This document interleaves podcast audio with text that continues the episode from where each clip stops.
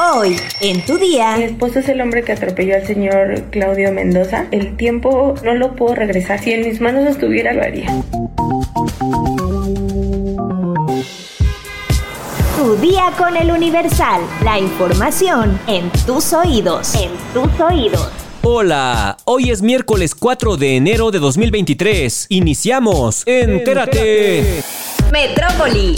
Detienen y vinculan a proceso por espionaje a dos exfuncionarios de Miguel Ángel Mancera. La Fiscalía Capitalina dio a conocer la detención de Gustavo N. y Arturo N., quienes eran funcionarios públicos de primer nivel durante la administración pasada del ahora senador Miguel Ángel Mancera. Según la indagatoria, los imputados eran los encargados de realizar actos de espionaje contra la ahora jefa de gobierno Claudia Sheinbaum, periodistas, activistas y todos aquellos a quienes Miguel Ángel Mancera identificaba como contrarios y rivales políticos. La información proporcionada por la dependencia investigadora detalla que Gustavo N. era coordinador general de políticas de administración y planeación de la entonces Procuraduría Capitalina, mientras que Arturo N. era subdirector de la Secretaría de Gobierno de la pasada administración. Ambos eran los encargados de administrar el edificio de espionaje que se montó en la administración pasada en la calle Manuel Márquez Sterling, que por años operó en la zona centro. La investigación apunta a que hacían escuchas telefónicas, revisaban correos y mensajes de los rivales del ahora senador Miguel Ángel Mancera por este acto de espionaje y desde que se dio a conocer la investigación suman ya seis personas las relacionadas en el ejercicio abusivo de funciones, violación de la comunicación privada y abuso de autoridad.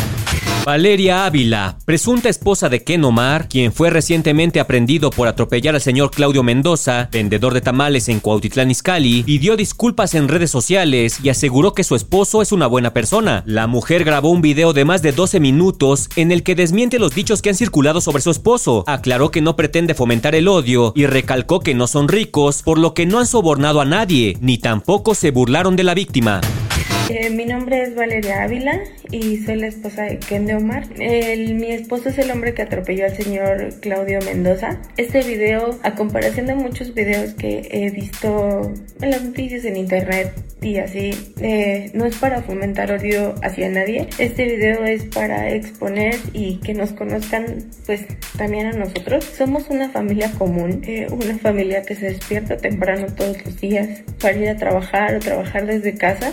nosotros nosotros también somos comerciantes y sabemos lo que es trabajar día a día. Lo mucho poco que hemos logrado ha sido a base de esfuerzo y trabajo. Tratamos de salir adelante todos los días como todos y tratamos de darle el mejor ejemplo a nuestra hija, aunque este no es el caso. Desgraciadamente el, el tiempo no, no lo puedo regresar, ya que si en mis manos estuviera claro que lo haría. También explicó que ha recibido amenazas desde que aseguró que su esposo cometió el peor error. Valeria expresó que Ken Omar es una buena persona y que para la sociedad no importa si haces nueve cosas buenas, pues estas siempre juzgarán la única cosa mala que hayas hecho. Para la mujer, su esposo no es un asesino. Mencionó que él no salía de su casa con la mentalidad de atropellar a una persona, pero ese día perdió el control del vehículo. Además, dijo que su esposo jamás tuvo la intención de escaparse. Estados. Se desploma avioneta en Reynosa, Tamaulipas. La aeronave salió de Monterrey, Nuevo León, con destino a McAllen, Texas, pero no llegó. Hay un lesionado. En un parque de San Cristóbal de las Casas, colapsa puente colgante y caen varias personas. Circula la versión de que el parque ecoturístico había colocado letreros advirtiendo que no había paso.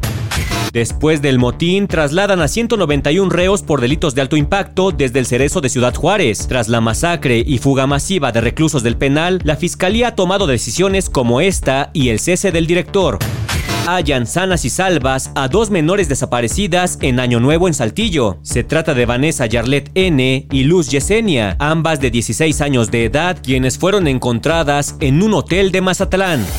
Mundo.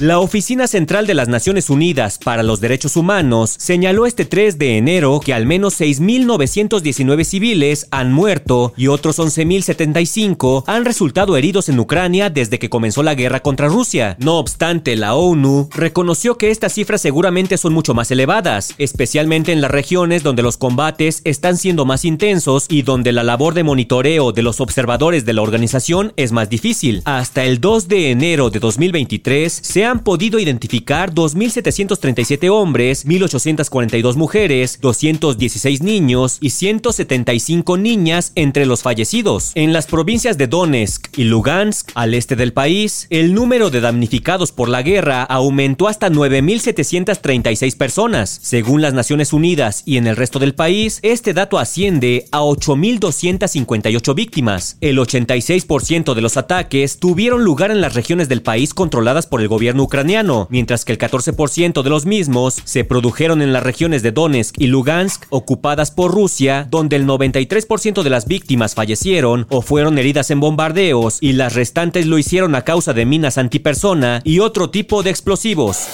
Espectáculos. Raúl Calderón Samaniego, ex bajista de la popular banda Los Románticos de Zacatecas, fue encontrado sin vida este lunes luego de haber sido reportado por su familia como desaparecido. La noticia de su fallecimiento fue dada a conocer por los excompañeros del músico, quienes a través de sus redes sociales dedicaron un sentido mensaje en su memoria. Que en paz descanse Rulo. Gracias por los buenos momentos. Nuestro más sincero pésame a familiares y amigos. Mucha fuerza, escribió la agrupación. Samaniego fue visto por última vez el pasado 31 de diciembre cuando viajaba de Jerez a la ciudad de Zacatecas, pero su rastro se perdió luego de pasar por el municipio de Villanueva. Tras el reporte de su desaparición, la Fiscalía del Estado emitió una ficha de búsqueda. Hasta el momento no se han dado a conocer las causas de la muerte, pero lo que ha trascendido es que el cuerpo del joven de 37 años de edad fue localizado por la policía en medio de las labores de búsqueda en un complejo de departamentos.